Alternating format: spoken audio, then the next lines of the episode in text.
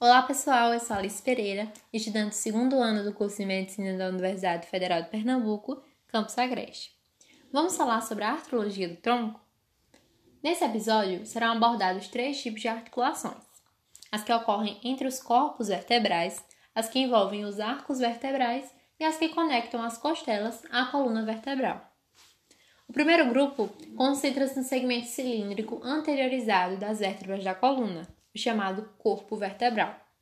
Tais articulações são consideradas cartilagíneas, devido à presença de um disco intervertebral entre elas. Assim, a principal função das articulações dos corpos vertebrais será a de estabilidade, conferindo resistência e suporte ao peso corporal. Por esse motivo, sua principal contribuição está na amplitude do movimento da coluna vertebral, em comparação com seus pequenos deslizamentos. O reforço das articulações dos corpos vertebrais dá-se através de dois ligamentos, o longitudinal anterior e o longitudinal posterior. O primeiro impede a hiperextensão da coluna vertebral, sendo mais largo e compreendendo a região da primeira vértebra cervical até o sacro, enquanto que o posterior fixa-se a partir da segunda vértebra cervical e caracteriza-se por sua maior conexão com os discos intervertebrais do que com o corpo da vértebra em si. Desse modo, vai impedir a hiperflexão do tronco, além da herniação e protusão discal posterior. Entendido esse primeiro grupo, vamos passar para as articulações entre os arcos vertebrais, ok? Também conhecidas como zigoapofisárias, são articulações sinoviais que, dependendo da forma e disposição das faces articulares de cada região da coluna, determinam um tipo de movimento.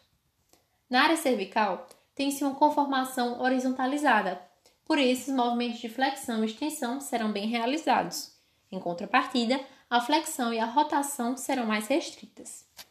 A região torácica é a com maior grau de rotação de toda a coluna.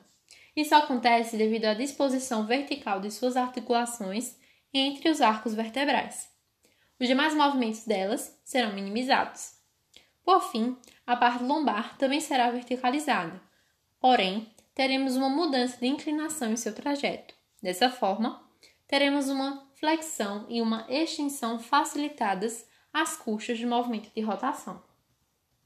Os meios de fixação das articulações zigoapofisárias são o ligamento amarelo, que une as lâminas dos arcos vertebrais, o ligamento supraespinhal, entre os ápices dos processos espinhosos de Sessec até o sacro, o ligamento interespinhal, que evita a separação dos processos espinhosos, e o ligamento intertransversal, entre os processos transversos adjacentes. Na região cervical, temos o ligamento nucal, que vai da sétima vértebra cervical até a protuberância occipital externa. Agora que sabemos como as vértebras unem-se, devemos entender como elas conectam-se com as costelas para formar a nossa caixa torácica.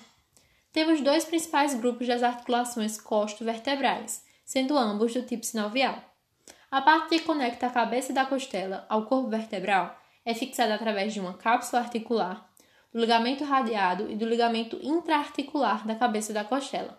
Já nas conexões entre a face articular do tubérculo da costela e o processo transverso da vértebra, encontramos, além de um cápsula articular, os seguintes ligamentos: costo transversário superior, costo transversário posterior, ligamento do colo e ligamento do tubérculo da costela. Pela denominação, podemos inferir suas localizações.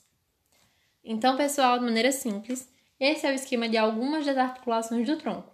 Espero que tenham entendido e muito obrigada pela atenção.